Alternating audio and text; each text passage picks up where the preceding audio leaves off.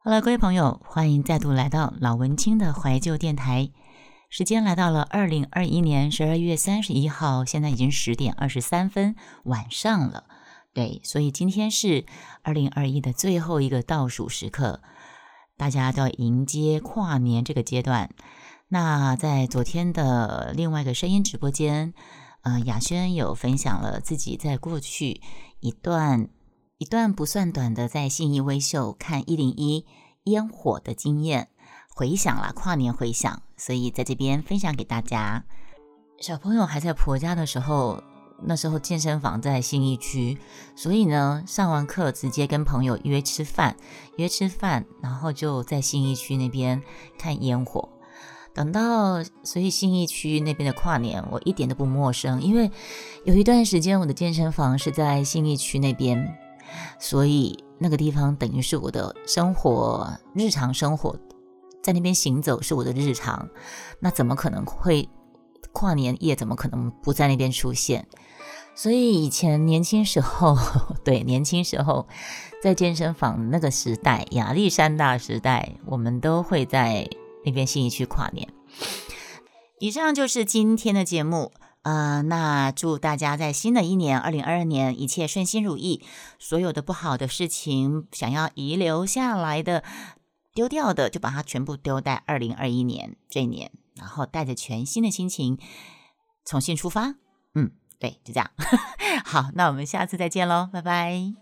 等到小朋友从婆家南部接回台北之后呢，我们就会带他去新一区一样看跨年。那时候他还小，所以我一台机车，他就坐在前面，我就坐后面，然后就我们都因为你们知道跨年信义区跨年人超多，超级无敌恐怖的好吗？呃，信义区你们有去信义区看过一零一烟火现场的人，要不要加个一呀？那时候我们已经熟门熟路到，我们知道要把机车停在哪里，然后呢要选在什么地点看一零一烟火。不会看到一团的烟，你们知道吗？如果新一区你去看一零一烟火，你站错地方。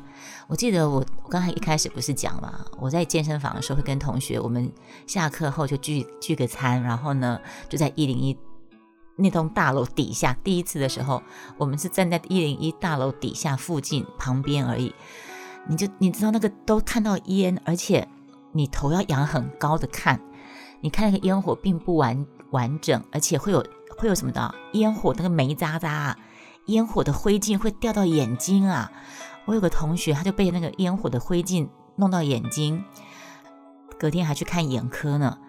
所以呢，然后呢，像我，呃，我我有个干妈，她住在国父纪念馆，她如果站在某一个错误的方向，一个路口，它的路口如果是站错路口，他只会看到一零一烟火都是被浓烟那个风向。都会被那个浓烟吹过来，他只看到一片浓烟呐。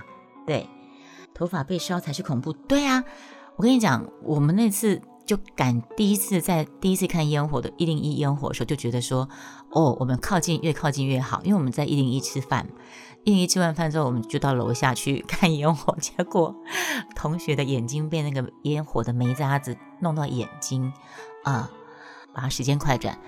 快转到我小朋友开始回来之后呢，已经回到我身边了，我们就会骑机车载他去。然后我们已经很经验老道的，会把机车停在停在永春站的巷弄，因为市政府站旁边完全车子都进不去，而且也会车辆管制。呃，跨年夜的晚上，市政府那个捷运站是很恐怖的，那个方圆百里车子都是不能通行的，所以那个整个大马路都是可以看到满满的人席地而坐。已经这几年我都没有去了，因为已经看了很多年，已经看腻了。机车停在市政呃永春站，就是市政府的前一站。然后呢，我们会在什么地方铺我们的那个野餐垫？我们会在 Brown Sugar。在那个雅爵会馆那附近有以前呢，现在好像已经关了。我们那时候带小朋友去看一零一烟火的时候，我们已经经验老道到会把车子先停在永春站，然后再散步过去。要提早哦，你要提早站才才能够站到好位置哦。然后呢，在 Brown Sugar 附近那个。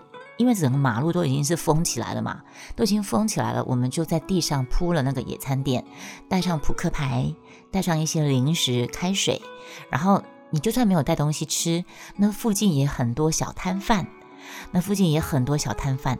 烤香肠的，呃，关东煮的，烤玉呃什么玉米的，水煮玉米，烤烤玉米，棉花糖啊，巴拉巴拉，反正台湾人，而且那附那个时间，那个晚上跨年夜晚上，那附近的 Seven 全家他们都把门打开，那个叮咚也不用叮咚了，因为叮咚太累了，他那个门都自动把那个自动门关闭。自动敞开的状况，然后呢，从里面排到外面来，整排的那个关东煮、茶叶蛋什么什么的都有，对。然后呢，你就可以发现很多人都提早就在那边卡位，要卡在一个好的位置。那我们就发现 Brown Sugar 那个位置，你头不用仰很高，你坐在野餐垫上面就可以看到很完整的烟火，又不会被那个烟雾。我刚讲什么？烟火。对啊，烟火没错啊，嗯，台北车站那边不错，有一年在那边看很清楚。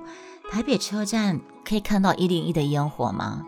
我不知道你有没有看过以前国庆日的，但呃那个大道城那边的烟火。我小时候，我小时候印象很深刻，爸爸会带我去国庆日的烟火，那是小时候很难忘的经验。我们还是讲一零一好了，一零一比较比较靠近你们的年代。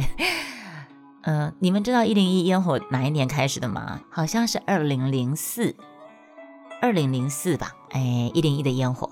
然后呢，烟火你在一零一看，不是啊？我们在 Brown Sugar 那边看完之后呢，看完之后它一结束，一结束它烟火一结束之后，我们就必须马上撤。为什么要马上撤？你不马上撤，等一下一堆人路上又挤满了人，然后我们就马上撤。当然呢，是在后面几年我们就很有经验。那那而且那个是在我们没有要我们没有要再继继续听那个演唱会的情况下，我们就会马上撤。那前一两年我们会提早到那个市政府那个演唱会的现场，好跟同学在一起的时候，我们先。聚完餐、吃完饭后呢，就会先去呃市政府前面都会有歌星的那个跨年晚会嘛，都会挤现场，但是我们没有，我们没有挤到最前面去，嗯，然后就对，然后如果后来我带小朋友的时候，我们就是看烟火看一看，以时间一到，烟火一一结束，我们就马上。东西收一收，马上离开，然后从那个小巷弄走出去，我们就会很快的离开现场。离开现场之后，我们就走到我们的机车地方，我们骑回去。然后那个通常我我我女儿那时候还小，她就站在，她就坐在那个机车的前，等于是半站着、半站着、半坐着，在前面机车地方都已经打瞌睡了这样子。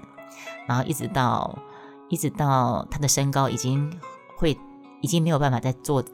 坐在机车前面的的那个身高的时候，我们就没有再去，我们一家三口就没有再一起去一零一看烟火了，因为我们每次去都是三个人骑台机车这样去，行动很方便。不然你那个跨年的时候，你要坐那个市政府捷运，还有你要开车，那是很恐怖的事情，好吗？哦，我突然还想起来，还有一件。不同的经验就是，我们是在一零一里面顶楼的里面，那时候是客户吧，有送我四张在一零一最高顶楼的票，免费就是给我们票，我们就可以到里面去。那所以那一年是有特别不同的是，我们是在里面看烟火向外四射，你就可以感觉那个你好像在开战斗机，你知道吗？好像我们在开战斗机，然后发射炮弹往外。喷射而出，然后你会在最顶楼感受到那个震撼感，那是非常另类的经验，嗯，也是一个非常特别。但是你在一零一的本体建筑往外看烟火，你就没有办法看到完整的烟花形状，你只是感受到你自己好像坐着飞机里面，然后发射炮弹，不断的发射炮弹出去，然后烟火火星从你的眼前。